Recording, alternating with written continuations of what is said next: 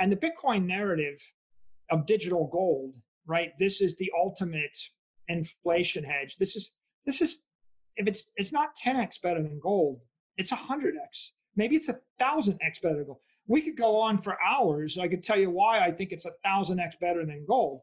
But let's just assume, since we're preaching to the choir, that it's a thousand x better than gold.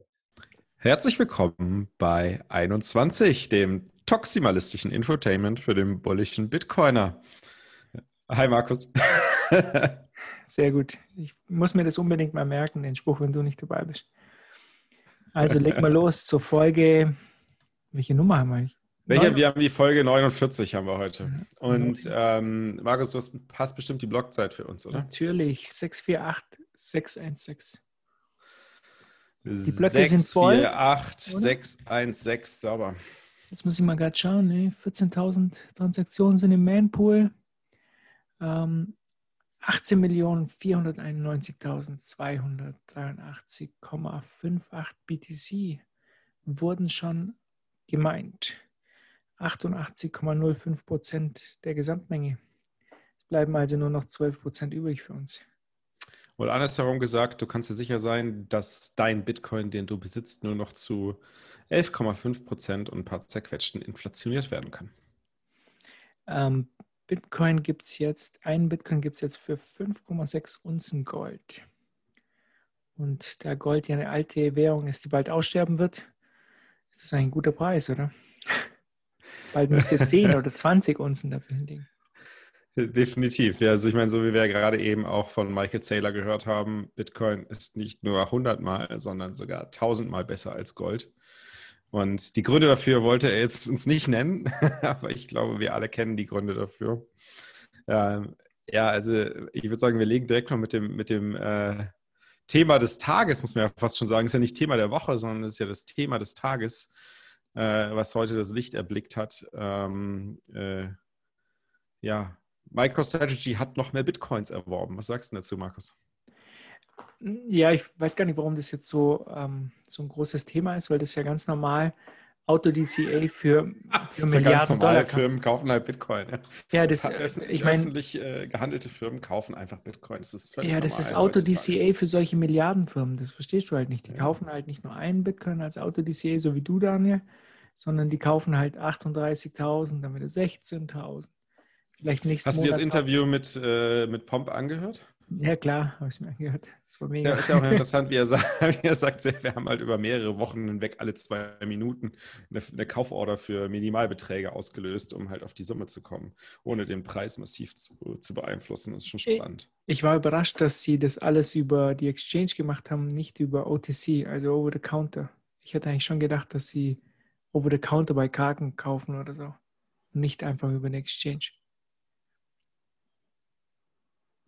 Wobei man das jetzt auch nicht ganz klar sagen kann, weil er war da jetzt nicht wirklich, hat er nicht wirklich eine Aussage zu getroffen, wie sie es ganz konkret gemacht haben und über wen und ob das, ich meine, OTC-Desks, die kaufen ja auch quasi in kleinen Chargen nachher im Endeffekt auf Exchanges ein. Also es ist so eine Mischung aus verschiedenen Themen, die ja zusammenkommen. Das ist wahrscheinlich bei denen auch der Fall gewesen. Aber trotzdem, das Spannende ist ja einfach, dass sie jetzt insgesamt 38.250 Bitcoins in der Firmenbilanz stehen haben. Und was ich mich auch immer frage, ähm, oder seitdem auch frage, was seit ein paar Stunden frage, besser gesagt, ist, was werden die verdammt nochmal mit diesen ganzen Bitcoins in 100 Jahren machen? Weil, wie wir auch gehört haben, Michael Saylor plant sie für freaking 100 Years zu halten. Äh, ist es, ist es wahr, dass die Winklehoff Twins 150.000 Bitcoins haben? Laut Holger, ne? Ja, Holger. Also ich kenne kenn auch nur die Grafik von Holger. Ich habe es nicht verifiziert. Äh, da kommen wir zum Thema Trust the Holger. Ja, Don't run a full note. Jetzt müssen wir dem echt vertrauen mit der News. Ich habe das jetzt auch nicht, auch nicht nachgeschaut. Aber wie gesagt, das sind halt äh, andere Dollar-Cost-Average-Zahlen hier. Bin mal gespannt, was sie im nächsten Monat kaufen, wie viel. Wenn das jetzt so weitergeht, wäre echt mal spannend zu sehen, ja. Aber ich meine, so wie sich das ja angehört hat, äh, haben die ein Problem, nämlich dass halt äh, die nicht so viel Geld ausgeben können, wie sie einnehmen. Und ähm, dass äh, aber auch der CEO es gleichzeitig so sieht, dass wenn sie das Geld, was sie einnehmen, auf der Bank liegen lassen in Dollar, dass es halt wie ein Eisklumpen ihnen unter dem Arsch wegschmilzt ähm, und sie daher das Geld halt oder die, die Dollar, äh, die Cash Balance halt möglichst schnell konvertieren wollen in äh, andere Assets ähm, und beziehungsweise nicht, in, nicht nur in andere Assets, sondern in dem Fall natürlich ganz konkret in Bitcoin, wie wir festgestellt haben. Soweit er gesagt hat, hatten sie 500 Millionen Cash und haben jetzt 425 Millionen davon in Bitcoin gesteckt. Und mit den anderen ja, haben die sie haben ähm, zurückgekauft, oder? Genau, sie wollten, äh, sie wollten Aktien zurückkaufen, eigentlich für 250 Millionen, soweit ich das verstanden habe, ähm, haben aber nicht genug, ähm, also haben da wohl auch ein relativ faires Angebot gemacht mit einer Reverse Dutch, Dutch, Dutch Auction. Ähm, wie die genau funktioniert, habe ich jetzt nicht verstanden, ähm, aber funktioniert, glaube ich, ähnlich wie eine Dutch Auction. Und dann haben sie äh, allerdings nicht genug ähm, willige Aktieninhaber gehabt, die ihre Aktien an sie verkaufen wollen, weshalb sie nur für 60 Millionen Aktien zurückkaufen konnten und halt deswegen halt doch mehr als die 250 Millionen ähm, für die Bitcoins übrig hatten und äh, beziehungsweise halt 250 Millionen minus 60 sind nochmal 190 Millionen, ne? Wenn ich es richtig gerechnet habe. 190 ja, Millionen dann nochmal dann noch Bitcoins eingekauft haben, weil offensichtlich wollte ihnen keiner die Aktien zurückverkaufen für einen fairen Preis, angeblich fairen Preis. Okay, wow. aber Sie haben jetzt einen Durchschnittspreis von, von 11.100 oder so Dollar für einen Bitcoin gezahlt. Das ist schon etwas über Marktpreis. Je nachdem, wo, ja. was, wo sie halt dann, ich weiß es nicht. Ist der Preis ja. heute, wo ist der Preis heute irgendwo um die 10.000 Euro, oder? Sowas, glaube ich. Zwischen, zwischen ja. ich glaube, 10,5 und 11 oder so, ne? Ah, nee, der ist schon bei 11.000, ne? Wo ist denn der Preis heute? Der ist schon bei 11.000. 11.000, 11.000 Dollar. Ja. Und ähm, ich fand es halt interessant, sein, sein Werdegang. Er hat ja gesagt, er hat erst Spaceship Design studiert und dann Krass, am MIT. Ja, und dann History of Science. Und zwar ging es halt da hauptsächlich darum, wie sich so ähm, äh, Technologie entwickelt, was ja auch sehr gut passt. Und dann hat Voll. er sich am Anfang sehr viele Domains gesichert. Unter mhm. anderem eben auch voice.com. Voice.com, ja. Für, ja, keine Ahnung, ein paar tausend Dollar oder ich weiß nicht, was er damals da hingelegt hat. Auf jeden Fall gab es auf einmal ein Angebot vor kurzem, ähm, vor einem halben Jahr oder so. Äh, da hat jemand 150.000 Dollar für Voice.com geboten und er hat dann gesagt, nee, für 150.000 Dollar verkaufe ich das nicht. Und dann kam das nächste Angebot, das waren 300.000 Dollar. Er verkauft nicht Voice.com für das Geld. Und dann waren es irgendwie 750.000 Dollar. Er hat gesagt, nee, er verkauft er nicht. Und dann waren es drei Millionen oder so. Und schon seine ganzen Verkäufer haben gesagt, ja, verkaufst für drei Millionen, weißt für drei Millionen für voice.com. Habe ich gesagt, nein, also ich habe es jetzt 15 Jahre gehalten, ich kann so nur weitere 15 Jahre. So. Über 20 Jahre, über, 20, über 20 Jahre gehalten. Hat das gehalten. Und dann ging das immer so weiter, dann hatten die auf einmal 15 Millionen geboten und dann 22 Millionen. Und bei 22 Millionen hat das erste Mal mit denen überhaupt geredet. Wie gesagt, hat das Telefon genommen, hat sie angerufen oder so. Und dann haben die am Ende wirklich 30 Millionen. Er hat gesagt 30 Millionen. Und für 30 Schon krass. Millionen. Und er wusste nicht, an wen er es verkauft hat. Ne? Er wusste nicht, an wen. Dabei. Das war ja so ein Zwischenhändler. Und dann kam halt raus, dass der Käufer eine Firma namens Block.one ist. Das ist ja so äh, eine Shitcoin-Bude. Größte ICO aller Zeiten, 4 Milliarden. Ist das EOS, oder? Daniel Lermer. Lermer. Ich weiß gar nicht, wie man es ausspricht der Gründer, der Gründer von, von Steam und von Blockshares und von, und da ist natürlich, da ja. kommt Block One ins Spiel von EOS. Und ähm, mit diesen 4 Milliarden hat sie, hatten sie natürlich auch 30 Millionen übrig für das Voice.com. Und anscheinend wollen sie da irgendwie Social Media auf Blockchain machen. Aber ich habe heute also bei Voice.com nachgeschaut. Okay, ich habe da bei Voice.com nachgeschaut heute, da war irgendwie nichts Brauchbares drauf. Und ganz interessant war jetzt auch noch, äh, kannst du dich erinnern, als das erste Mal den Tweet abgesetzt hat, dass sie in Bitcoin investiert haben? Und zwar, äh, die hatten beim ersten Mal, was haben sie gekauft? 21.454 mhm. Bitcoins. Mhm. Und dann haben ja die Leute gleich mal nachgeschaut, ob der jemals irgendwas über Bitcoin getweetet hat. Und dann hatte der 2013 einen Tweet über Bitcoin, dass Bitcoin gescheitert wäre. Den haben natürlich alle rausgesucht. Und bei Twitter geht da natürlich nichts verloren. Und ähm, er selber hat ja gesagt, er hat von diesem Tweet nichts mehr gewusst. Erst als er praktisch getweetet hat, wir haben praktisch so und so viel 1000 Bitcoins gekauft, haben ihn Leute auf diesen Tweet aufmerksam gemacht, haben Leute auf einmal diesen Tweet rausgeholt. Und äh, klar, da hat er gesagt, mein Gott, ja, was für ein bescheuerter Tweet damals, war total bescheuert. Und klar würde es gerne rückgängig machen, aber. Nee, aber er hat auch Fehler. gesagt, zu der, aber er hat gesagt, genau zu der Zeit war es halt auch ein angemessener Tweet, weil er es halt auch nicht, einfach nicht verstanden hat. Ja. Und da muss man natürlich auch fair sein. Also sagen wir mal ganz, sind wir mal ganz ehrlich, also 2013 habe ich das gleiche gedacht wie er. Ja, also ich ganz genau ehrlich. das also, gleiche gedacht wie er. So. Wir haben ja, alle, waren irgendwo an einem Punkt, wo wir Bitcoin gehört haben und gesagt haben, was für ein Bullshit. Und ähm, dann war es ja ganz interessant, warum er denn überhaupt eigentlich wieder zu Bitcoin gekommen ist, eben durch dieses durch dieses Block.one, die halt für 30 Millionen auf einmal so eine Voice.com kaufen wollen.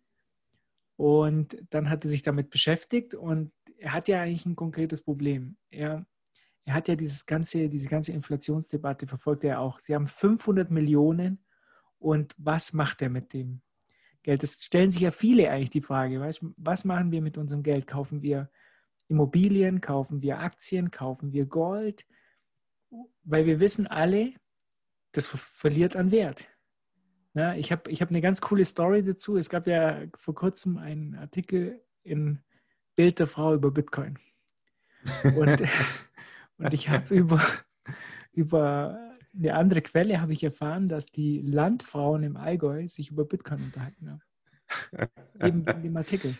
Und haben sie direkt nach Beratung von dir gefragt, oder? nee, ich, boah. Stell dir mal vor, du hältst einen Vortrag, ey, du bist ja wahnsinnig.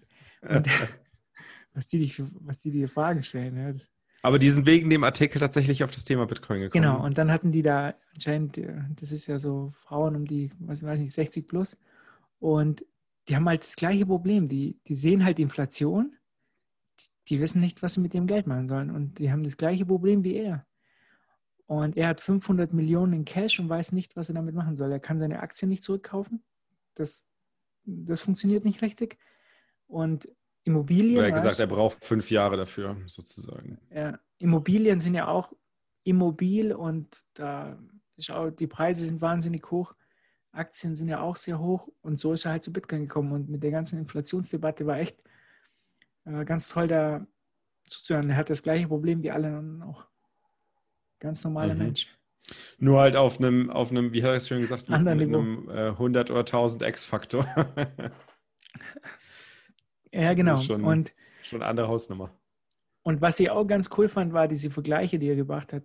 Er hat gesagt, er sucht praktisch einen Netzwerkeffekt, der jetzt irgendwie, er hat dann gesagt, Google ist Informationsnetzwerk und Apple ist mobile Netzwerk und Google ist ähm, praktisch das, ähm, YouTube ist das Videonetzwerk, Facebook ist Social Network, Amazon ist dann Einzelhandelsnetzwerk. Ne?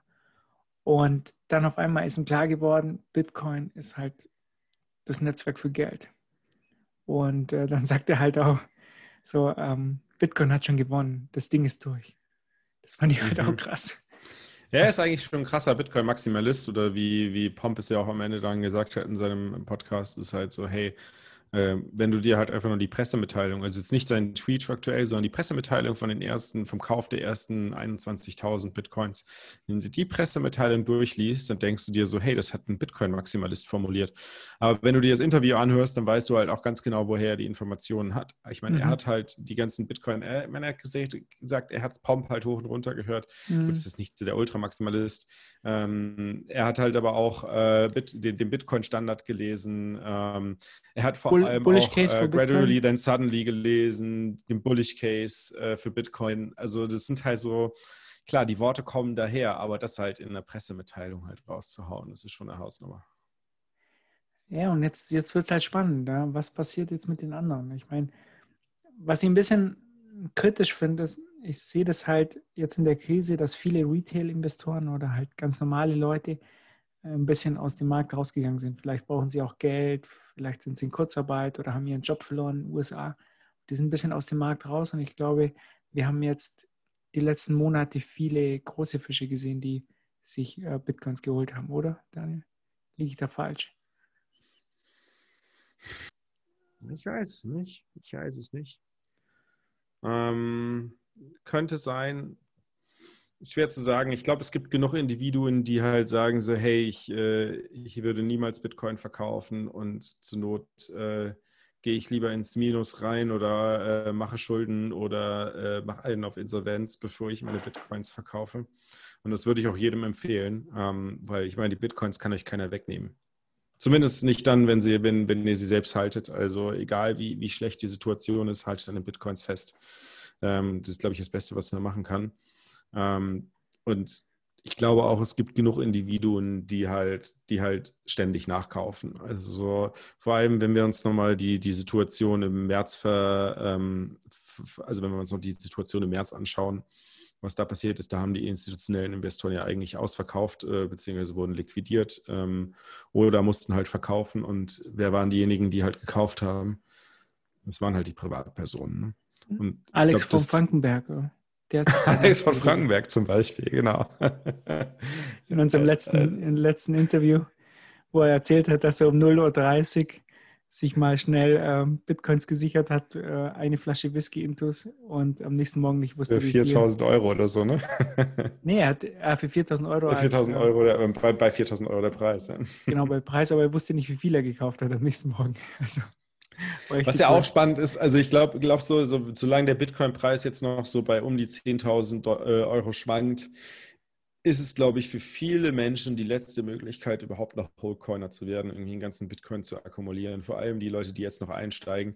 Ich meine, selbst 10.000 Euro auf der Seite liegen zu haben, ähm, das ist wahrscheinlich in Deutschland jetzt nochmal nicht mal unbedingt so eine Seltenheit, muss man ja wirklich sagen. Im Vergleich zu den USA sind wir hier, glaube ich, ganz gut aufgestellt, weil die letzte Statistik, Statistik gesehen, dass 37, äh, Entschuldigung, 73 Prozent der Amerikaner mindestens 1.000 Euro Schulden haben. Also nicht mehr ein Guthaben, sondern 73 Prozent der Amerikaner sind verschuldet mit mindestens 1000 Dollar.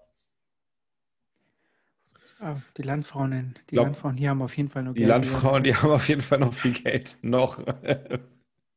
die werden den Preis schon noch hochtreiben. Die, die können vielleicht auch noch äh, nach dem nächsten Bullrun ein Wholecoiner werden. ähm, wir hatten jetzt, jetzt gehen wir mal zur nächsten News, weil die kam gerade vor ein paar Minuten rein. Kraken, die erste Bitcoin-Bank in den USA. Äh, du hast ja gesagt, keine ganze, sorry, keine ganze Bank. Keine, keine ganze Bank. naja, so eine, so eine Light-Version einer Bank. Ne? Das nennt sich ja, also beziehungsweise erstmal muss man natürlich sagen, das ist halt äh, eine, eine Speziallizenz vom Staat Wyoming. Also es ist jetzt nicht irgendwie so, dass halt diese, diese Lizenz ähm, irgendwie ähm, in den USA oder USA weit ausgegeben werden, sondern halt wirklich nur in Wyoming. Und äh, diese Lizenz nennt sich Special Purpose Depository Institution, ähm, kurz SPDI. Und das ist, also ich weiß nicht genau, wo die Beschränkungen da liegen, aber ich kann mich erinnern, vor, ich glaube, so einem halben Jahr, bis einem Jahr in einem Podcast gehört zu haben mit ähm, der ähm, äh, Dings Long, wie heißt sie? Ähm, Katie Long, ne? Katie Long, genau richtig, mit der Katie Long, die ja das äh, Projekt da vor allem in Wyoming vorangebracht hat und auch das äh, Gesetz mit gedraftet hat. Und soweit ich es richtig in Erinnerung habe, ist es halt quasi eine, eine so, sowas, wie man es in Deutschland eine Teilbankenlizenz nennen würde. Das heißt, du hast halt bankenähnliche Rechte, aber halt du bist halt eingeschränkt, was bestimmte Themen angeht, wie äh, Aufteilung der Assets auf der Bilanz und solche Sachen. Ne? Ähm, da, da, hast du halt nur bestimmte Möglichkeiten in dieser, in dieser Lizenz. Aber es ist natürlich trotzdem ein wahnsinniger Schritt vorwärts äh, und vor allem, dass Wyoming da halt so offen ist, auch gegenüber den Themen, ähm, zeigt halt auch, dass es in den USA immer schwieriger wird, äh, wenn nicht sogar eigentlich mittlerweile schon unmöglich ist, Bitcoin zu verbieten. Um, ähm, Wyoming, wir hatten ja da mal eine Folge, wo wir über Wyoming geredet haben. Graded, graded haben. Graded. graded, geredet haben. Ähm, und zwar Kannst du dich noch erinnern, für was der Staat bekannt ist? Ich weiß ja nicht, ob du unsere Folge gehört hast. Haben wir darüber geredet? Ja, du hörst unsere Folgen nie an. Wenn, wenn du nicht dabei bist, weißt du, glaub, du das stimmt überhaupt nicht. Mit dem Ich Gigi. habe 95 Prozent aller Folgen gehört. Mit dem Gigi haben wir darüber geredet. Und zwar Wyoming war der erste Staat, der das Frauenwahlrecht eingeführt hat. Und die wären sonst kein Staat geworden, weil sie zu wenig Einwohner haben. Weißt du, das ist dieser Viereck, das ist am wenigsten äh, bewohnte Staat der USA.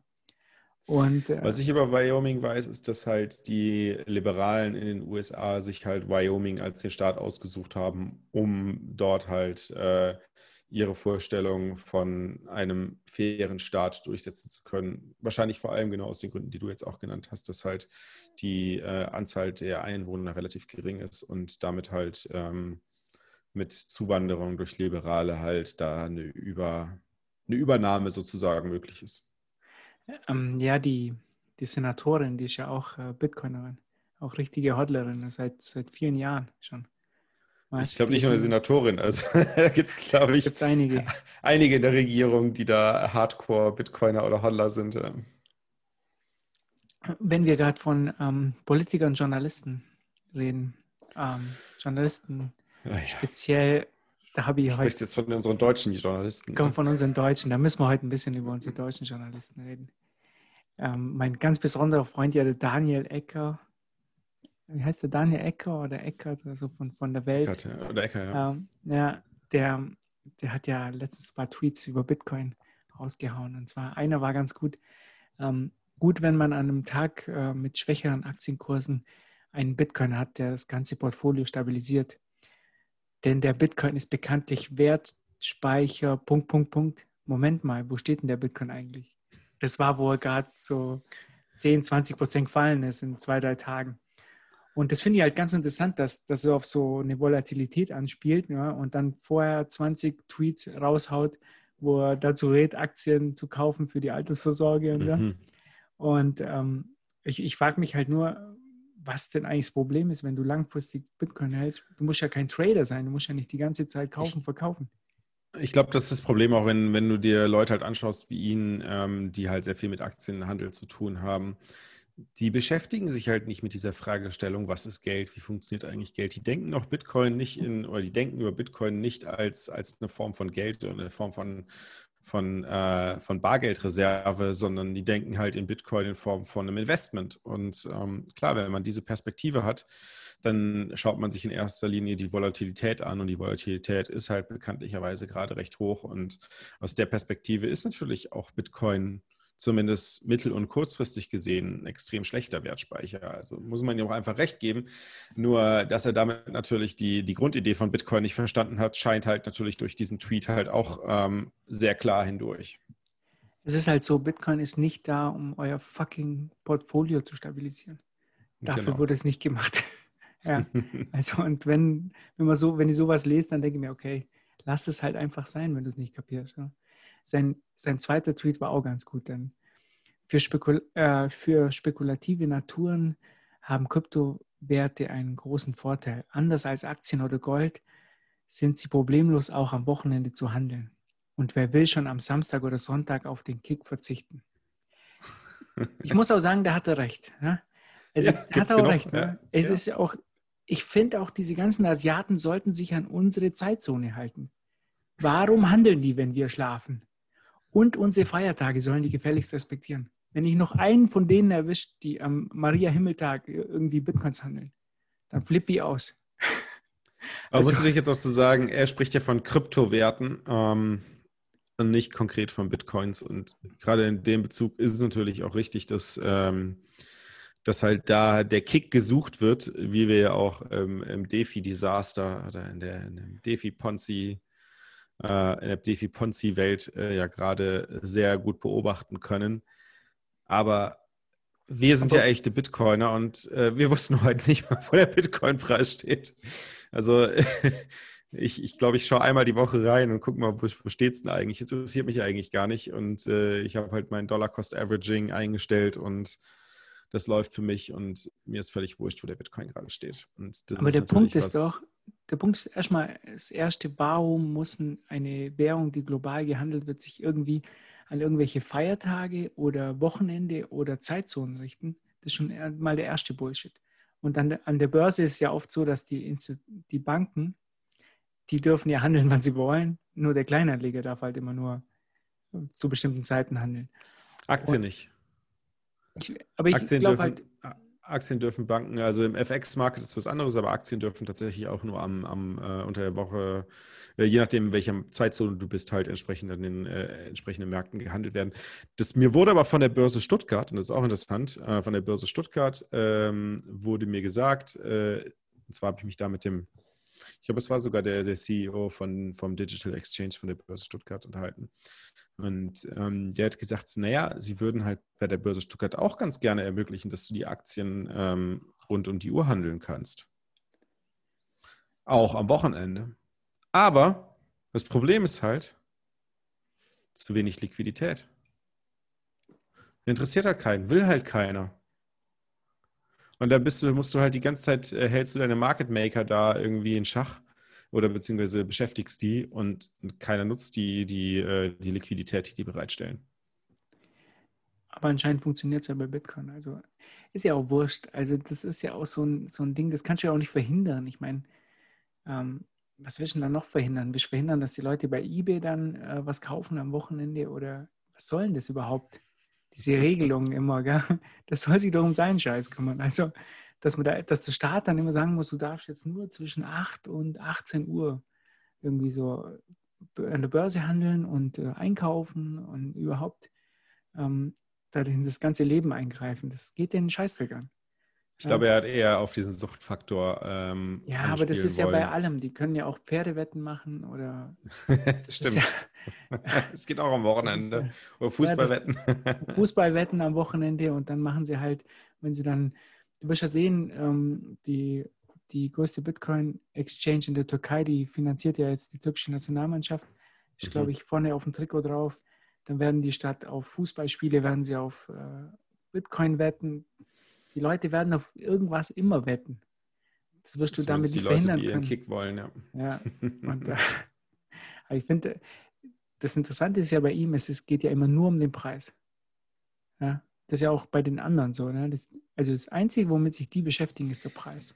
Aber das ist ja das Spannende dabei. Das zeigt auch wieder, dass NGU, unsere hochgeliebte NGU-Technologie, perfekt funktioniert.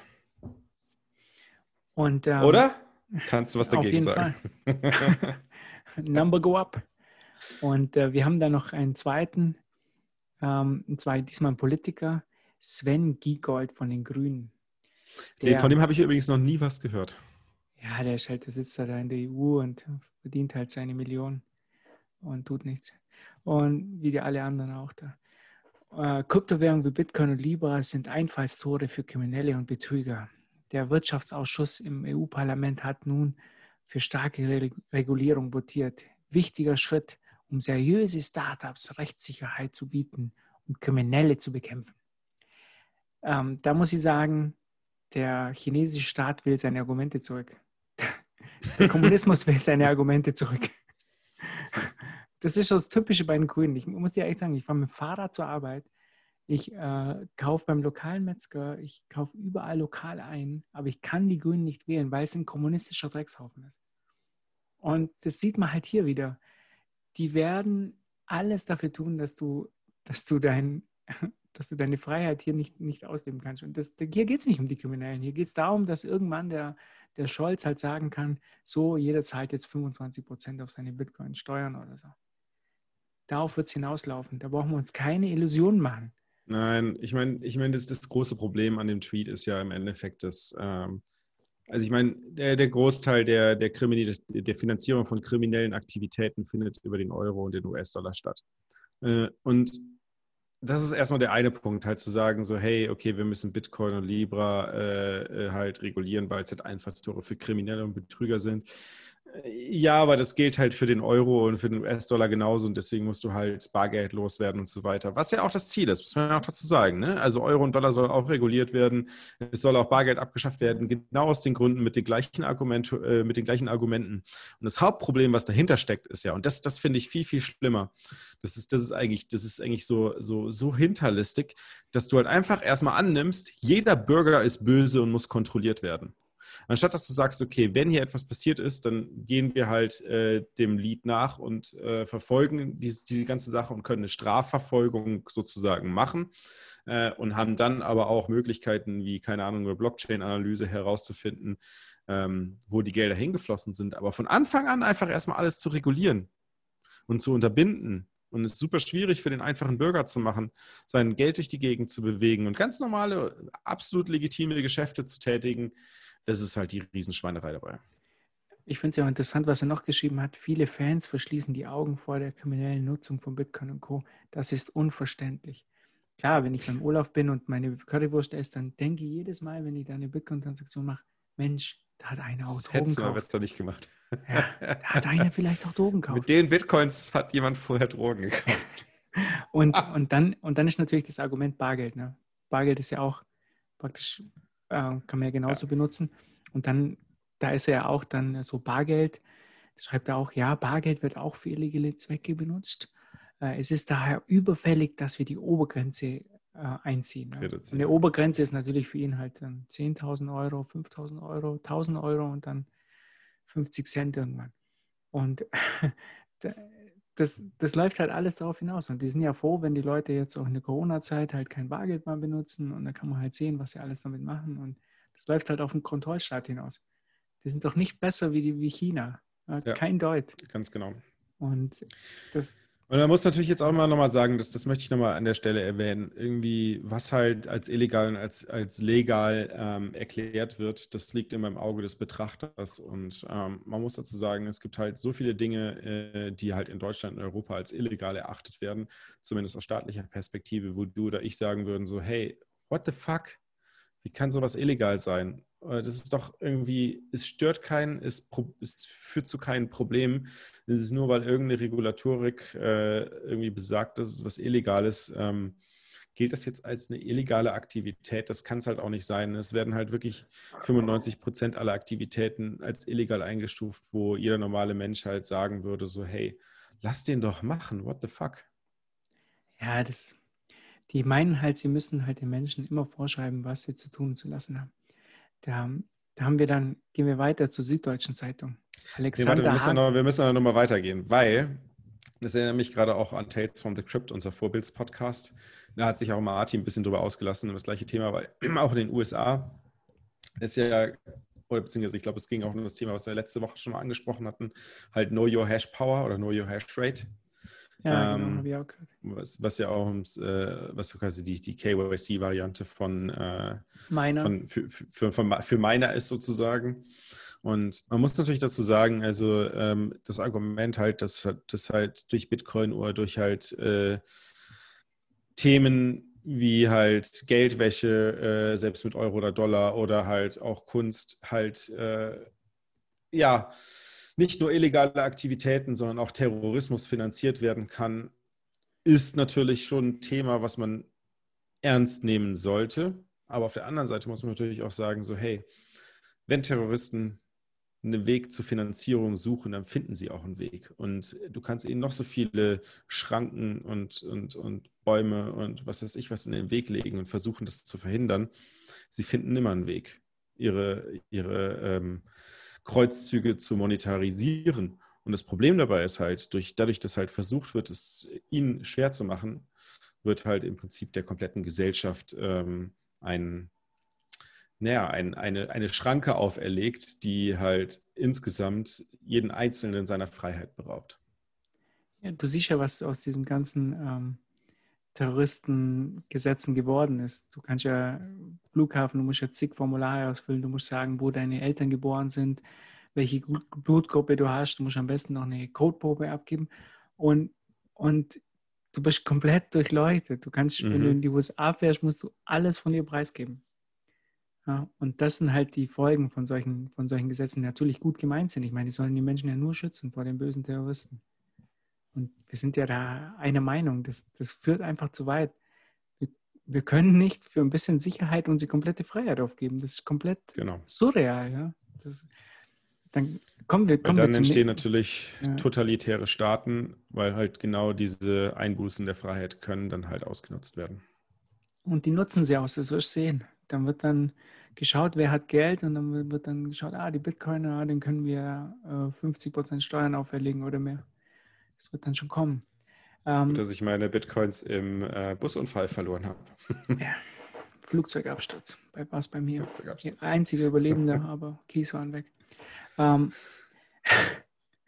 Alexander Hagelücken von der Süddeutschen. Ich finde Blockchain technisch sehr interessant und eine Kombination mit dem Euro vielversprechend. Viel, viel, viel, versprechender als viel Bitcoin. versprechender als Bitcoin und Libra. Ja, da ist ja wieder ein ganz super schlauer Typ von der, von der Süddeutschen. Wobei man auch sagen muss, wir haben schon unsere Bitcoiner in der Süddeutschen eingeschleust. Also es gibt nicht nur Typen, die es gar nicht verstanden haben. Es gibt schon Leute in der Süddeutschen Zeitung aus unserer Community, die da schon unterwegs sind, die wirkliche Bitcoiner sind. Das weißt du gar nicht, Daniel, gell? Nee, das Wir haben schon Leute eingeschleust bei der Süddeutschen. Ja. Oder haben die aus der Süddeutschen zu uns gefunden? Wie man es nimmt. Wir wollen sie jetzt, wir wollen die Leute jetzt nicht preisgeben, aber das Gedankengut des Bitcoins hat sich da auf jeden Fall auch schon eingeschleust. Halt das nicht bei diesem Hagelücken-Typ oder wie der heißt. Ähm, aber der ist ja, der hat sogar ein Buch über Geld geschrieben, aber trotzdem nichts kapiert. Und, ähm, und dann, dann jedes Mal musst du bei so Artikeln von, von den Typen, die können ja nicht mal recherchieren. Ja? Da musst du immer so einen Dreck lesen wie die Idee entstand nach der Finanzkrise 2008. Also als ob Bitcoin irgendwie ein, ein, ein Produkt der Finanzkrise wäre. Jedes Mal musst du es bei diesen Typen lesen. Können die nicht ein bisschen recherchieren? Ich meine, Man muss aber Nakamoto sagen, hat ja den Code zwei Jahre lang geschrieben. Oder? Das hat doch jetzt nichts mit der Finanzkrise zu tun. Man muss natürlich dazu sagen, wenn du, wenn du halt ein bisschen nur rumgoogelst und nicht in die Tiefe schaust, dann sind das halt die Informationen, die man halt äh, als allererstes bekommt. Von daher würde ich mich jetzt gar nicht so sehr darüber aufregen, aber grundsätzlich äh, macht die Aussage, die er getätigt hat, natürlich überhaupt gar keinen Sinn. Vor allem zeigt das halt, zeugt das halt einfach davon, dass Blockchain nicht mal ansatzweise äh, verstanden wurde. Er hat ja auch in anderen ähm, Tweets geschrieben, dass Blockchain ja so also Blockchain an sich ist ja unveränderbar. Was sehr interessant ist, Blockchain scheint momentan wieder ein großes Thema in Deutschland zu sein. Selbst SAP spricht darüber. Ähm, und dabei muss man wirklich sagen, also in den USA wurde jetzt mittlerweile schon vor über einem Jahr erkannt, dass halt Blockchain äh, eine reine Geldverschwendung ist und zu nichts taugt. Dann schreibt er hier noch. Hinken wieder hinterher. Als, wie immer. Anders als beim Euro und Dollar greift die Notenbank stabilisierend ein. Und anders als Euro und Dollar dienen Bitcoin und Co. auch nicht als Schmiermittel für ganze Volkswirtschaften, was den Staatswährungen einen inneren Wert gibt. was für ein Trottel. Und, und ähm, als Zahlungsmittel Grundfunktion jeglicher tauglicher Währung versagt Bitcoin. Ja, hat er recht. Einmal muss, muss man ihm tatsächlich sogar ja, recht, recht, geben. Ja. Also ist jetzt, ist jetzt zum, zumindest zum gegebenen Zeitpunkt ist ja auch nichts Falsches daran. Nur, dass es halt kein Problem ist. Das, ja, muss man auch zugeben, ist auch nicht so einfach zu verstehen. Ja, für mich funktioniert es jedenfalls als Zahlungsmittel. Ähm, aber noch besser ist sein, noch besser ist sein Arbeitskollege. Ähm, der Viktor Goitka, den hatten wir ja schon mal im Podcast. Und zwar hat er 2008 den ähm, den Tiefpunkt der, am 4. Dezember 2018. 2018 meinst du? 2018, sorry. Am 4. Dezember 2018 hatte den Tiefpunkt genau getroffen in, mit seinem tollen Artikel Bitcoin ist klinisch tot bei 4000 Dollar. Und dann äh, schreibt er halt, die Bitcoin-Szene sollte Schluss machen mit dem kollektiven Selbstbetrug und anerkennen, dass ihr Projekt so wohl keine Zukunft mehr hat. Ja, da hat er sich ein bisschen getäuscht, oder? Also. Vielleicht ich weiß ja nicht. ihm jetzt nochmal irgendwie aufzeigen, was äh, Michael Saylor gerade gemacht hat. Ja, Michael Saylor investiert gerade 425 Millionen in ein Netzwerk, das keinerlei Zukunft hat. Laut Absolut einem, keine Zukunft. laut einem Praktikanten von der Süddeutschen. Und jedenfalls sieht er so aus wie ein Klassenspeicher. Und ähm, dann hat er damals auch geschrieben, als letzten Strohhalm klammern sich die Bitcoin-Jünger nun ausgerechnet an die US-Börsenaufsicht. Die soll speziell Finanzvehikel zulassen, die dann, ich glaube, damit meint er, meint er damals die ähm, Security Tokens oder Nee, ich glaube die, Tokens oder was? äh, die ETFs, oder? Ach so, okay. Das kann natürlich auch sein, ja. Ja. Die, genau, die das Spielgeld milliardenschwere Großanleger ins Netz der Digitalwährung ähm, pumpen, oder? Da, da hat er ja sogar recht gehabt, oder? Ist ja gerade heute Ja. passiert. Die milliardenschweren ähm, Großanleger pumpen gerade Geld in Bitcoin. Aber ich muss ja sagen, also was, was er damals äh, schon richtig erkannt hat, dass, dass wir Bitcoin-Jünger sind. Ne? Ich meine, er hat das wahrscheinlich eher als Schimpfwort gewählt, aber heute wissen wir, Geld ist eine Religion, auch wenn der Euro und äh, auch wenn die Zentralbank, die Europäische Zentralbank und auch die Federal Reserve noch die größere, die größere Kirche haben, wie wir, wie wir gelernt haben, oder beziehungsweise wie uns, wie uns aufdringlich von einem ähm, Bundesbanker erklärt wurde, ist deren Kirche noch deutlich größer als die der Bitcoiner. Ähm, unsere Kirche wächst, wächst aber sehr massiv. Ja, ich finde, wichtig ist bei den Jungs, ich werde mir auf jeden Fall ihre Artikel merken. Also hier den äh, Viktor Goitka, den habe ich 2018 schon darauf angesprochen. Und Kommt ein äh, schwarzes Büchlein rein, wa? es kommt in schwarz. Blacklist. Ich mache eine Blacklist. Blacklist. Und, und da schreibe ich mir die Jungs auf und die werden das noch bereuen. Das merke ich mir auf jeden Fall. Ähm, und vielleicht, vielleicht äh, denken sie noch da zurück. Aber ich werde sie auf jeden Fall daran erinnern. Spätestens wenn Bitcoin bei 100.000 ist, werde ich sie noch daran erinnern, was sie geschrieben haben. Aber jetzt gehen wir zu den nächsten News, Daniel. ja, und zwar Paxful. Ähm, kennst du Paxful eigentlich? Ja, ich, aber nur so am Rande. Das ist doch so eine Exchange, oder? Ich habe es ja, ich habe es auch noch nie benutzt. Es ist, es ist ein äh, Peer-to-Peer-Exchange äh, aus den USA. Ist mir auch nur aufgefallen letztes Jahr ähm, durch den CEO, der auf der Honey Badger war, der ganz großzügig dort äh, kommuniziert hat, dass er ähm, einen Flugzeugträger hat. ich glaube, das war aber irgendwie eher symbolisch gemeint. Ähm, Genau, und zwar äh, Paxful, auch ziemlich groß, ist mir noch ein zweites Mal über, die, über den Weg gelaufen durch eine ziemlich interessante Story, dass halt äh, über Paxful ähm, nicht nur ähm, Euros und Dollars und so weiter gegen Bitcoin getradet werden können, sondern tatsächlich auch Amazon-Gutscheine gegen Bitcoin getradet werden können. Und äh, dass da tatsächlich eine, eine kleine, ein kleiner Wirtschaftskreislauf entstanden ist, um halt äh, Geld von den USA in halt äh, dritte Weltländer zu transferieren, ähm, vor allem wenn Angehörige, wenn, wenn die Angehörigen in den USA arbeiten und äh, Familien in den jeweiligen Ländern haben, funktioniert das wohl über Amazon-Gutscheine ganz gut, die dann dort weitergereicht werden, dann über Paxful äh, quasi konvertiert werden. Ziemlich spannende, ziemlich spannender Artikel, vielleicht können wir ja noch verlinken. Auf jeden Fall hat sich herausgestellt jetzt, dass äh, Paxful sich aus Venezuela zurückzieht. Und zwar ähm, zum einen, weil halt die Regulatorien vor Ort halt äh, wohl etwas strenger und über, äh, strenger werden und die Wirtschaft zu stark überwacht wird, aber vor allem halt auch, weil die Sanktionen aus den USA gegenüber Venezuela halt äh, ähm, wohl immer stärker zugezogen werden. Und äh, das Risikomanagement der Firma sich dazu entschieden hat, dass das äh, nicht mehr vertretbar ist und äh, auf die Art und Weise halt kein profitables Business mehr in Venezuela betrieben werden kann.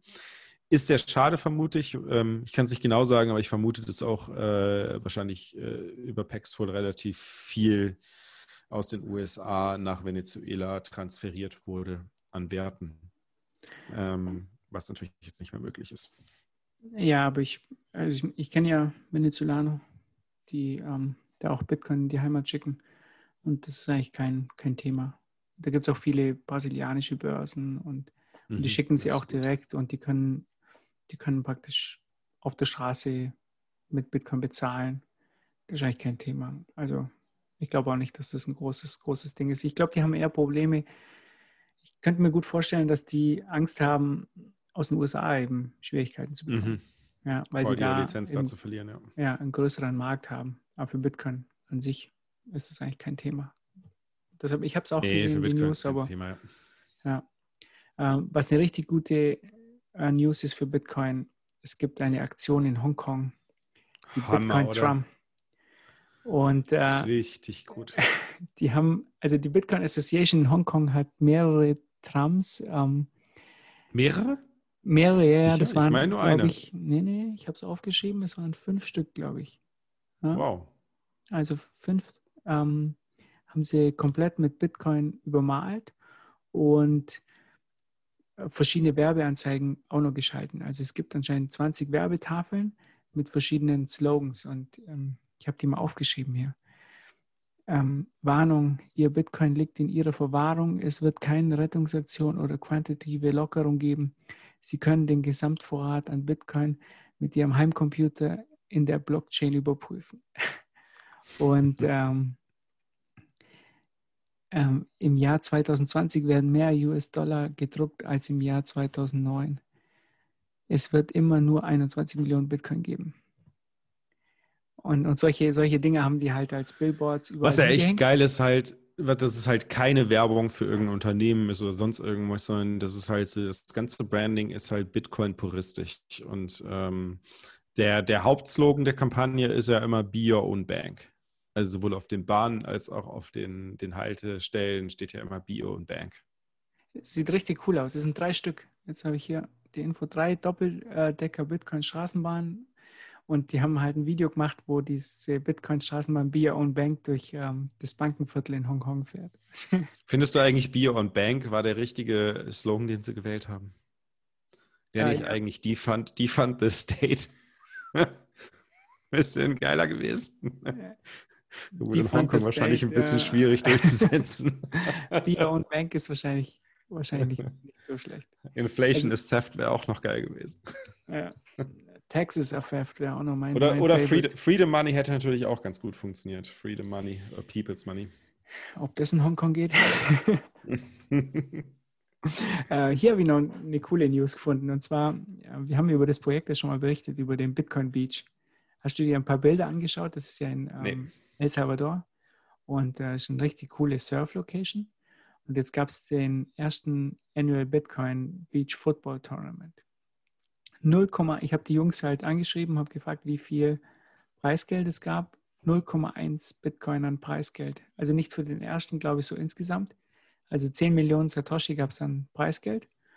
Und ähm, ich weiß jetzt nicht, welche Mannschaft gewonnen hat, aber ist ein, ein richtig cooles Projekt. Da sind ja 600 Familien, die praktisch ähm, mit Bitcoin bezahlen und die ganzen ähm, Läden akzeptieren jetzt Bitcoin vom, von, Super ähm, cool. von den ganzen Versorgern über den Gemüsehändler und so weiter. Und die benutzen hauptsächlich Lightning. Ne? Ob das jetzt ähm, Wallet of Satoshi ist oder ähm, Breeze Wallet, glaube ich.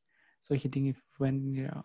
Und das war ja ein, einer aus den USA, der praktisch ähm, ein paar Bitcoins auf seiner auf einer Hardware-Wallet gefunden hat. Ich glaube so 100 Bitcoins oder so. Und die hat er dann gespendet. Weiß nicht mehr genau, wie viele es waren. Aber das wäre doch mal was für uns, oder Daniel? Wir stellen eine Mannschaft nächstes Jahr und machen bei dem Turnier mit. Fliegen nach El Salvador. 21 Fußballmannschaft. Kannst du kicken oder? nee. Überhaupt nicht. Ich glaube, wir haben laute, Tor, laute Torhüter. da bin ich auch nicht gut drin. Auch nicht. Oh Mann. Nee. Aber das wäre nochmal eine Reaktion, ja? Wenn Bitcoin bei 100.000 ist, dann fliegen wir nach El Salvador und spielen beim äh, Also ich bin, bin auf jeden Fall dabei, mit hinzufliegen. Mitspielen werde ich, glaube ich, nicht. Äh, aber ich, ich fände tatsächlich äh, den Gedanken, in München eine Tram Bitcoin zu branden, irgendwie gerade spannender. Da müssen, da müssen wir Das ist eigentlich eine geile Idee. Es gibt auf jeden Fall ein super cooles Surfcamp, habe ich äh, nachgefragt. Und die akzeptieren Bitcoin als Zahlungsmittel. Olas Permanentes. Und die sind genau am Beach. Also wenn ich genau am Beach meine, dann meine ich also, die Bar ist da und dann ist der Strand und das Wasser. Ja. Und, Du ähm, musst aber deine, deine Strategie, eine, eine 21 Zitadelle zu organisieren, um KYC Free Bitcoin, KYC Free Bitcoin zu bekommen, nochmal überdenken. Jetzt kann ja jeder selbst mit seinen Bitcoins bezahlen. Ja, das ist natürlich der Nachteil, ja. Aber da ist ein richtig cooler Strand in El Sote. Und das wäre mal was für uns. Also mal sehen, nächstes Jahr. Ja, am Strand bin ich auf jeden Fall dabei. Ja, die Mannschaft werden wir ja auch Zum noch stellen Surfen können. dann. Zum Kannst du surfen? ja, ein bisschen. Wellenreiten? Ein bisschen. Okay. Wellenreiten und, und Wakeboarden. okay. Äh, Kitesurfen meine ich. Kitesurfen auch. Wakeboarden auch. Ja. Okay, nicht schlecht, nicht schlecht. Ähm, dann kommen wir mal gleich zu den Tech News. Ähm, jo, nee, wir haben noch Bitcoin Games. Was hat es denn damit auf sich? Das hast du aufgeschrieben. Ich habe das eigentlich aufgeschrieben, weil ich es ganz cool fand, dass, dass es schon ziemlich viele Bitcoin Games gibt und alle diese Bitcoin Games laufen ja übers Lightning Network. Mhm. Und zwar, wir kennen ja unsere Jungs von äh, Bitcoin Bounty Hunt. Und dann gibt es ja noch Bitcoin Rally, das ist so ein Autorennspiel. Äh, Light Night ist auch so ein Third-Person-Shooter, haben wir sagen lassen. Also First-Person-Shooter ist, wenn du nur die Knarre siehst und Third-Person-Shooter ist, wenn du wenn die, die Person nicht siehst. Ja, das jetzt als Erklärung für die alten Leute. Und ähm, Bitcoin Bounce ist so ein, so ein Hüpfspiel da. Und überall gibt es halt ähm, Satoshis zu gewinnen und alles kannst du immer übers Lightning-Netzwerk halt machen. Alles andere macht ja auch keinen Sinn, also weil es ja kleine Beträge sind. Und das fand ich halt mhm. so interessant, dass all diese Spiele, die da jetzt rauskommen, alle übers Lightning-Netzwerk laufen. Wird mit Sicherheit spannender in diesem, in diesem Bereich. Auch mit der, also bei Bitcoin Bounty Hunt siehst du ja mit der Authentifizierung, ja, dass du, wenn du dich da anmeldest, cool. äh, läuft das sofort und du brauchst kein Passwort oder irgendwas, du hast halt deinen Private Key. Jetzt, jetzt äh, muss ich tatsächlich äh, eine Lüge von mir entlarven, dass ich nicht auf den Preis schaue. Ich logge mich tatsächlich immer noch regelmäßig mit meiner Phoenix Wallet bei LN Markets ein, auch genau über den, den LN URL Login, äh, was einfach nur geil ist. Ähm, und da bekomme ich natürlich schon immer den Preis mit, wenn ich da mein, mein, mein Derivate überprüfe, ob die noch gut im Trend liegen oder ob ich schon wieder mehr Satoshis verloren habe. Meistens verliere ich immer Satoshis. es ist was dran, die Bank gewinnt immer. Du, ähm, du setzt ja nur auf steigende Kurse, richtig? Ich habe tatsächlich äh, auch jetzt zweimal, äh, habe ich mir gedacht, so, ich probiere es mal in die andere Richtung und äh, habe es aber genauso verkackt. Äh, also ich hab, bin, bin short gegangen, habe es aber genauso verkackt wie im Long gehen. Also ich glaube, ich habe zu einen hohen Hebel angesetzt, das ist mein Problem.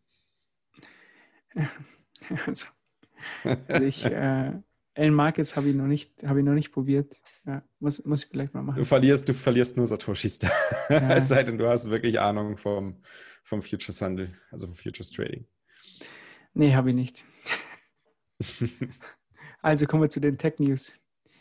Du hast ja was geschrieben. Ja, genau. Und zwar, wir haben ja letzte Woche schon über Wombo-Channels gesprochen, die jetzt bei, LN, äh, bei LND äh, mit drin sind. Und ähm, Wombo-Channels ist, ja, Channels ist ja im Endeffekt die Möglichkeit, dass du halt weit über die bisherige Grenze von 0,15 Bitcoins äh, pro Channel hinausgehen kannst. Nee, doch 0,15 waren es bisher, ne? Wenn ich es falsch nenne. Äh, nee. Doch, irgendwie 0,15 waren es, glaube ich. Sowas, Jetzt kannst du auf jeden Fall mit, mit, mit Wumbo-Channels halt weit darüber hinausgehen und ähm, das finde ich ganz geil. Breeze hat ja, also muss ja wirklich sagen, der Breeze-CEO hat, hat immer, der ist immer up to date, hat, er versteht die Technologien sofort und schafft es auch immer, sie in, in geilen Visionen niederzuschreiben und zu erklären, welchen Einfluss diese neuen Technologien haben. Und er hat jetzt halt äh, einen ziemlich geilen Artikel auch wieder über äh, Multipass Payments, was ja schon vor drei oder vier Wochen oder fünf Wochen rausgekommen ist äh, mit der vorletzten Version von LND. Äh, jetzt mit der letzten Version von LND noch äh, Wumbo Channels mit hinzu, hat er eine ziemlich geile Zusammenfassung darüber geschrieben, wie die Kombination dieser beiden Technologien oder beziehungsweise halt äh, äh Erneuerungen in LND dazu führen, dass halt die Liquidität, die halt im Lightning-Netzwerk ja schon vorhanden ist in den Channels, halt noch flüssiger wird, also noch, noch liquider wird. Und ähm, er beschreibt das halt so, dass halt bisher ist halt, sind halt die, die, ist die Liquidität wie in so Rohren drin, also wie in Pipes drin. Das sind halt quasi die Channels.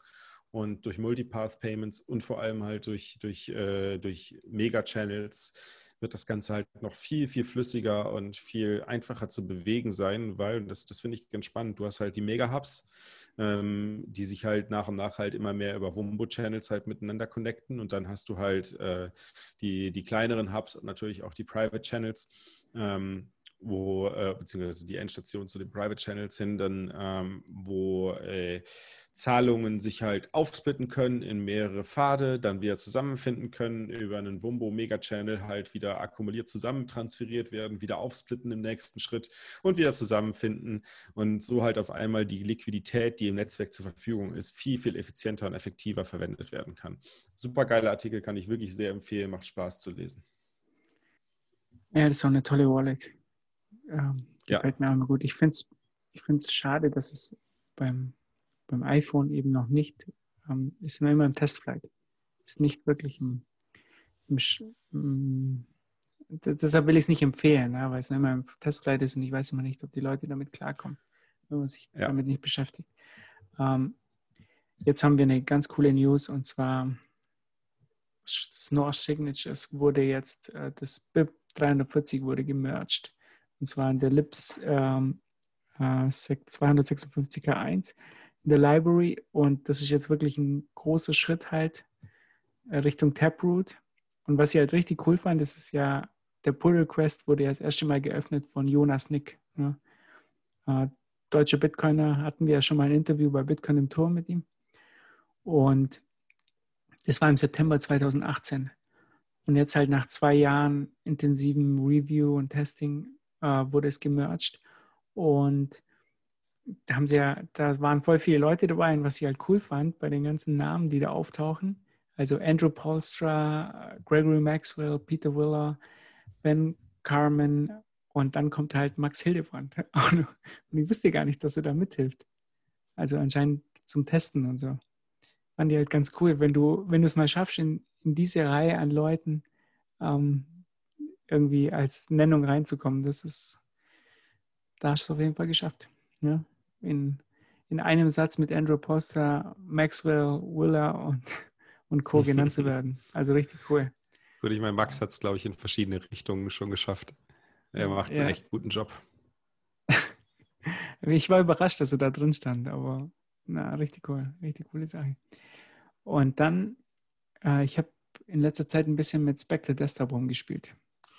Spectre war ja auch in der letzten Woche wirklich all over, ne? Also vom Tales from the Crypt über äh, Rudolfo von Cold Card über, keine Ahnung, ich kann die ganzen Namen gar nicht mehr alle aufzählen. Ich glaube, in der letzten Woche hat so ziemlich jeder große Bitcoiner über, ähm, über Spectre getweetet oder gesprochen.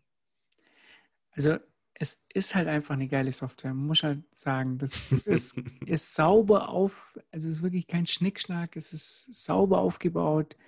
Ähm, du findest alles gleich und also ob es jetzt Coin Selection ist, die du verwenden kannst, oder ob es jetzt PSBT ist, ähm, die Verbindung zu deiner eigenen Note. Ich meine, ich weiß noch das erste Mal, äh, da habe ich mit Kim äh, Neunert drüber geredet. Ich habe es installiert und dann, okay, wo verbinde ich es mit meiner eigenen Note? Ja, es ist es ist schon verbunden. Ja, ich habe das Aspekt hat einfach nachgeschaut, ah, gibt es hier eine Note? Ah, hier, alles klar, verbinde ich mich damit. Und als solche Sachen, das ist richtig cool. Und da kannst du halt Transaktionen dann ähm, zusammenstellen, kannst dann entscheiden, ob du sie broadcasten willst oder ob du es erst ähm, für später halt in Stack legen willst. Ähm, die ganze Coin Selection ist cool. Also das ist halt wirklich nett, die Coins aufgeteilt, kannst halt aussuchen, welchen du haben willst und so. Die verwenden halt hauptsächlich auch die ganze Bitcoin Core Funktionalität ja, und, und zeigen die halt einfach besser an. Mhm. Und es ist, es ist wirklich klasse aufgebaut. Und da muss ich echt sagen, die Jungs, ähm, wer ist denn da alles dabei von Crypto Advanced? Das ist ja, du kennst die ja persönlich, ja? Snigirev, ja, der, Stepan. Also der Stepan und der Moritz, also Stepan Snigirev, äh, das ist ja der Quantenphysiker der bis, bis vor anderthalb Jahren beim Max-Planck-Institut an Quantencomputern geforscht hat. Und äh, der Moritz, Moritz Wietersheim, ähm, kommt so aus der Investment-Ecke und die haben sich halt zusammen, beziehungsweise ich habe die beiden eigentlich sogar zusammengebracht, äh, damals in Lissabon auf der Building on Bitcoin Conference. Äh, lustig, dass die, das ist, die, die Conference heißt noch Building on Bitcoin und jetzt bauen die richtig geilen Scheiß auf Bitcoin. Ähm, da hat nämlich tatsächlich interessanterweise auch der Stefan Snigirev äh, auf der Konferenz oder auf, der, auf dem Hackday vor der Konferenz den ersten funktionierenden Prototypen für eine Lightning Hardware Wallet gebaut. Und, mhm. ähm, und der, der Moritz war gerade auf der Suche nach einem CTO und dann haben die sich zusammengefunden. Und ähm, ja, daraus ist halt dann über verschiedene Pivots hinweg ähm, halt Spectre entstanden.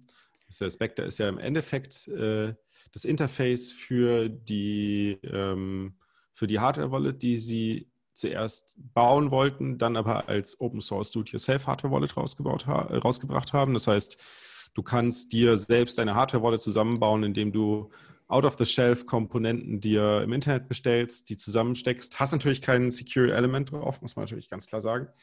Äh, aber du hast halt dann eine AirGapped äh, Hardware Wallet, äh, wenn du die Firmware von, von Crypto Advanced drauf spielst und kannst die dann mit Spectre verwenden. Jetzt haben sie halt eigentlich die Unterstützung für alle gängigen Hardware Wallets bis auf die Bitbox. Was aber auch daran liegt, dass halt, wie du schon eben gesagt hast, eigentlich wird hauptsächlich auf, auf ähm, Bitcoin Core Funktionalitäten zurückgegreift und äh, Bitcoin Core unterstützt momentan noch keine Bitbox. Soll aber, glaube ich, in den nächsten ein, zwei Monaten kommen, soweit ich es gehört habe. Ja, da haben wir nachher auch noch was und zwar also mit der Electrum Wallet. Übrigens noch ein, ein wichtiger Hinweis natürlich, äh, die, die zumindest die äh, deutschsprachigen äh, Leute, die an äh, Spectre beteiligt sind, sind auch natürlich bei unserer 21 alten Zitadelle mit am Start. genau, also der Kim und der Moritz kommen hier. Kim und Moritz, genau. Ja, ja. Und, und was man auch noch erwähnen muss, Ben Kaufmann ist ja auch ganz stark aktiv. Oder? Ja, der macht Open Source Unterstützer, ja. Er ist ja nicht mehr in der Firma mit drin. Also das ist ja. halt einer der, der vielen Open Source Unterstützer, die mittlerweile am Start sind bei dem Projekt. Ähm, aber irgendwie so viel wie er contributed momentan, ja artet das, glaube ich, in einem Vollzeitjob aus und äh, der wird auch sicherlich noch kommen, wenn ich das so richtig sehe. Ja, also er macht ja auch wirklich, einen guten Job da. Wie gesagt, also super Software. So stellt man sich das vor. Einfach kein Schnickschnack, alles sauber. Du siehst mhm. halt, was du brauchst, wenn du wenn es brauchst. Fantastisch, wirklich begeistert. Ähm, was ich auch noch cool fand, der Staticus hat äh, zu Multisig Wallets einen Guide geschrieben, und zwar mit der Bitbox 02 und der Electrum Wallet. Das Problem mit Multisig ist ja, dass du sozusagen, das ist ja nicht so einfach, wenn du einfach nur drei Hardware-Wallets hast und du machst zwei aus drei, dass wenn du dann einen verlierst, dass alles kein Problem ist. Du musst wissen, wer alles dabei war. Genau, das heißt, du, du brauchst einen, einen Dienstleister. Du brauchst einen Backup, aber du brauchst halt einen Dienstleister, der es für dich wegabstrahiert, so wie zum Beispiel Casa das macht. Ja, oder du, du machst es halt wie, wie die Jungs halt bei äh, Spectre, dass du, dass du ein Backup von dem, von dem Multisig äh, eben irgendwo abspeicherst. Oder? Das kannst du ja, ja. auch machen. Und ähm, anscheinend ist es ja so bei der Bitbox mit der Electron Wallet, dass die Hardware-Wallet der Bitbox sich eben speichert, wer da alles dabei war bei diesem Multisig. Und, hm. und das ist eigentlich ein ganz cooles System, wenn ich es richtig verstanden habe. Ich habe mir den Artikel erst ähm, vorhin durchgelesen, dass, dass der sich halt die ganzen ähm, Adressen merkt von den anderen Teilnehmern in dieser Multisig. Und äh, dadurch, dadurch ähm, hast du einen großen Vorteil, dass, dass die das halt wissen. Und der Stadicus hat äh, einen ganz guten ähm, Guide eben dazu geschrieben. Ja. Dass die ganzen relevanten Aber das Informationen ist wahrscheinlich, man muss wahrscheinlich da auch wieder vorsichtig sein. Das funktioniert natürlich auch nur so lange, solange die Bitbox halt nicht geflasht wird äh, oder du den Seed halt in eine neue Bitbox eingibst. Ja, und vermute der, ich, das kann dieses ich System, vorstellen. dieses System, soweit ich weiß, funktioniert ganz gut oder ziemlich einfach, wenn du halt jetzt drei Bitbox nimmst. Zwei mm. aus drei, aber jetzt nicht unbedingt mit einer anderen Hardware-Wallet, wenn ich das richtig verstanden habe. Ich hoffe, dass das Staticus mir da nicht den Kopf runterreißt, wenn hier was. Wäre interessant, nochmal mit ihm ein Interview zu machen. Weil man ja. muss ja wirklich sagen, also Bitbox, beziehungsweise eigentlich die Firma dahinter, Shift Crypto, ist ja tatsächlich ähm, sehr, sehr skeptisch gegenüber oder sehr, sehr vorsichtig, sagen wir besser gesagt, gegenüber Multisig eingestellt, genau aus den Gründen, die du eben genannt hast, dass man halt sehr, sehr viel falsch machen kann, wenn man kein erfahrener Nutzer ist. Und ähm, von daher sind sie ja in ihren ganzen, äh, ähm, ja, in ihrem Progress, was halt Multisig angeht, halt eher, eher vorsichtig und äh, konservativ unterwegs. Deswegen wundert mich das tatsächlich gerade, dass, dass halt so eine Entwicklung da stattfindet. Nee, er hat ja gesagt, äh, dass Multisig, der Stadicus hat ja mal gesagt, dass Multisig eigentlich schon eine tolle Sache ist, aber man muss es halt anders angehen. Ja? Genau. Also es sind viele Stolpersteine. Konservativer angehen. Ja, und ähm, zum Beispiel, die speichern jetzt diese ganzen äh, States von den anderen, anderen Mitunterzeichnern. Ähm, bei Ledger und Treasure ist es ja nicht so. Ja? Und äh, hm. da muss man halt aufpassen. Also, und das Ganze funktioniert jetzt auch mit, ihr müsst halt die Firmware auftreten von der Bitbox App auf 9.0.0 oder höher. Und, glaube ich, Elektrum, die Elektrum-Firmware stand, glaube ich, nicht dabei. Ja, aber wie gesagt, also es entwickelt sich in dem ganzen Multisig-Spektrum entwickelt sich ja sehr viel in letzter Zeit. Ich glaube, da wird ähm, es wird immer einfacher. Also bei, bei Spectre hat das Gefühl, es ist sehr, sehr einfach, das einzurichten. Also, ja, das Gefühl sollte natürlich nicht täuschen am Ende. Ähm, ja. Wie man ja auch schon im, im, Podcast mit Stefan Livera festgestellt hat, dass tatsächlich immer noch einige Tücken auch bei der Nutzung von, von Spectre gegeben sind und dass da noch äh, tatsächlich viel zu tun ist. Ich könnte mir auch vorstellen, dass die Jungs ähm, rund um Crypto Advanced da auch eine, eine Art äh, Spectre as a Service anbieten, wo halt äh, Multisig-Themen ähnlich wie bei Casa halt wegabstrahiert werden für den nicht so ganz ähm, technischen Nutzer das, das wäre zumindest äh, was, wo in, oder eine Richtung, in die ich weiter voranschreiten würde. Okay. Ähm, dann haben wir jetzt noch eine andere News hier. Und äh, zwar Lightning Labs haben äh, Faraday Feature, Future, äh, Feature, so, schon spät, Faraday Feature ausgepackt und zwar Accounting auf LND. Ähm, es ist ja irgendwo äh, ein Problem, dass dass du eigentlich, wenn, wenn die Nodes halt immer größer werden, ja, und du halt Notbetreiber bist, der einen äh, Shop laufen hat oder was auch immer, ein Unternehmen, dass die Buchhaltung muss ja irgendwie betreiben. Ja. Was hast du ausgegeben, was hast du eingenommen? Und äh, bei LND lässt sich das jetzt automatisch äh, raus extrahieren. Und die haben extra ein Programm geschrieben, das das ganze Accounting von dich übernimmt. Na, welche Transaktionen äh, hast du gemacht? Sogar der, den Kurs kannst du da anzeigen lassen. Ich schätze mal, wenn du dich halt mit irgendeiner Börse verbindest. Und ähm, das Ganze kannst du dann als Überblick praktisch äh, bereitstellen. Ich glaube, das ist ein ganz gutes Feature für vor allem größere Notbetreiber. Soweit ich es verstanden habe, ist es vor allem auch relevant, wenn du ähm, Custody anbietest, also Lightning Custody Services halt, dass du weißt, welche Funds gehören zu welchem Nutzer oder wie viele Funds hat ein Nutzer und bei welchem Konto ziehe ich was ab, wo rechne ich was drauf. Weil mhm. wenn es um, um, um E-Commerce geht oder um Commerce generell, dann ist jetzt zumindest der Buchhaltungsteil, auch was halt die Zahlungen betrifft und natürlich auch die, äh, den Preis in Euro angeht, äh, damit du halt die Steuern vernünftig abrechnen kannst und so weiter. Zumindest in, zumindest war es bei mir ähm, so beim Ticketverkauf für die Value of Bitcoin. Die ganzen Informationen habe ich in BTC Pay drin gehabt. Ja, aber das, das funktioniert ja schon, BTC Pay oder? Ja, funktioniert super. Ja. Also ja. ich habe einen Export gemacht für meinen Steuerberater und die Sache war gegessen. Ja, ja und jetzt glaube ich, ist es hier auch praktisch direkt im LND drin, wenn du halt ähm, eine Node betreibst halt und über LND das machst. Und nicht über, jetzt geht es nicht unbedingt um, um jetzt BTC Pay, wenn du BTC Pay laufen lässt, das funktioniert das schon, sondern wirklich, wenn du einfach nur eine Lightning Node laufen lässt, ja, kannst du das jetzt raus äh, abstrahieren halt und einfach in Excel und, und so importieren. So habe ich es jedenfalls verstanden, was das, okay. wie das funktionieren könnte. Also ganz cooles Feature. Wir verlinken es auf jeden Fall, dann könnt ihr ja. euch das selbst durchlesen. Ja. ähm, und dann hätte ich noch Updates für C-Lightning. Und zwar Multi-Fund Channels. Was ja ganz interessant ist, ich glaube, das kam schon ein paar Mal, aber jetzt gibt es wieder ein Update für diese Multi-Fund Channels. Das heißt, ihr könnt mit einer Transaktion und äh, mehreren Outputs könnt ihr praktisch mehrere Channels fanden mit einer Transaktion. Ja, das heißt also ein, ein Input, keine Ahnung, was ihr da nehmt. Äh, bei dir war es ein Bitcoin, oder Daniel? Glaube ich. Drunter machst du ja nichts. Und, und dann fandest du halt äh, zehn Channels mit jeweils 0,1 äh, Bitcoin. Und äh, das, das, spart euch dann 75 Prozent oder mehr an äh, Transaktionskosten. Also es sind ja auch solche Dinge einfach, die, die ja, glaube ich, in Zukunft viel, viel wichtiger werden, speziell wenn, wenn die Blockchain voll ist. Und dann dieses Feature fand ich auch noch ganz cool, und zwar Support für Dual uh, Funded Channels. Also ich weiß noch nicht, ob das eigentlich funktioniert. Hast du jemals einen Dual Funded Channel gemacht, Daniel? Nee. Ich habe auch noch nie äh, C-Lightning verwendet. Ähm, ich, ich habe das auch noch nie gemacht. Ich weiß nicht bei LND, ob das schon funktioniert. Aber es geht halt darum, dass du, wenn normalerweise, wenn du einen Channel aufmachst, dann sagst du, ich mache halt jetzt einen Channel mit 100.000 Satoshis mit der und der Node auf.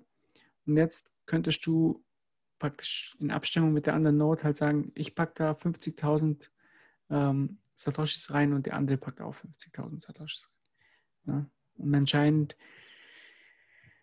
gibt es da wieder ein Support-Update, aber so richtig sehen habe ich das noch nie oder verwendet. Also bin mal gespannt, wann das funktionieren soll. Oder ob, ob es überhaupt ein LND gibt.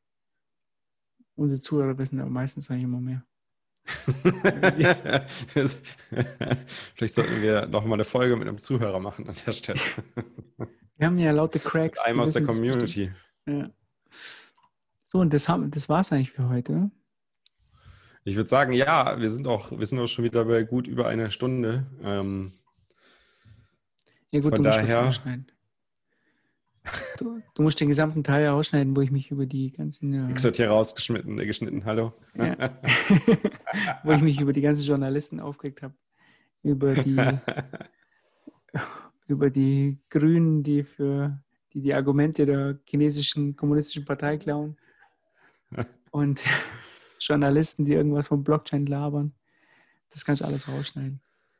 Ah, Quatsch, das lassen wir schön drin, äh, damit ihr auch alle Bescheid wisst, äh, dass der Markus sich wieder schön darüber aufgeregt hat. Ähm, und das natürlich auch absolut zu Recht. Aber damit ihr euch nicht darüber aufregen müsst, denkt immer dran, schön Satz stapeln, stapeln, schön Satz stapeln. und das Leben fühlt sich gut an. Also okay. in dem Sinne, Markus, habt einen schönen Abend. Gute Nacht. Ciao, ciao. Gute Nacht. Ciao, ciao. I, I, I don't want to hear that you've got a new idea and you're upset over transaction fees and you would like to implement smart contracts, so you got to change everything. I don't want to hear that. I want to hear that you're going to defend the network to the death against someone that's going to break it or compromise it in any way, shape, or form.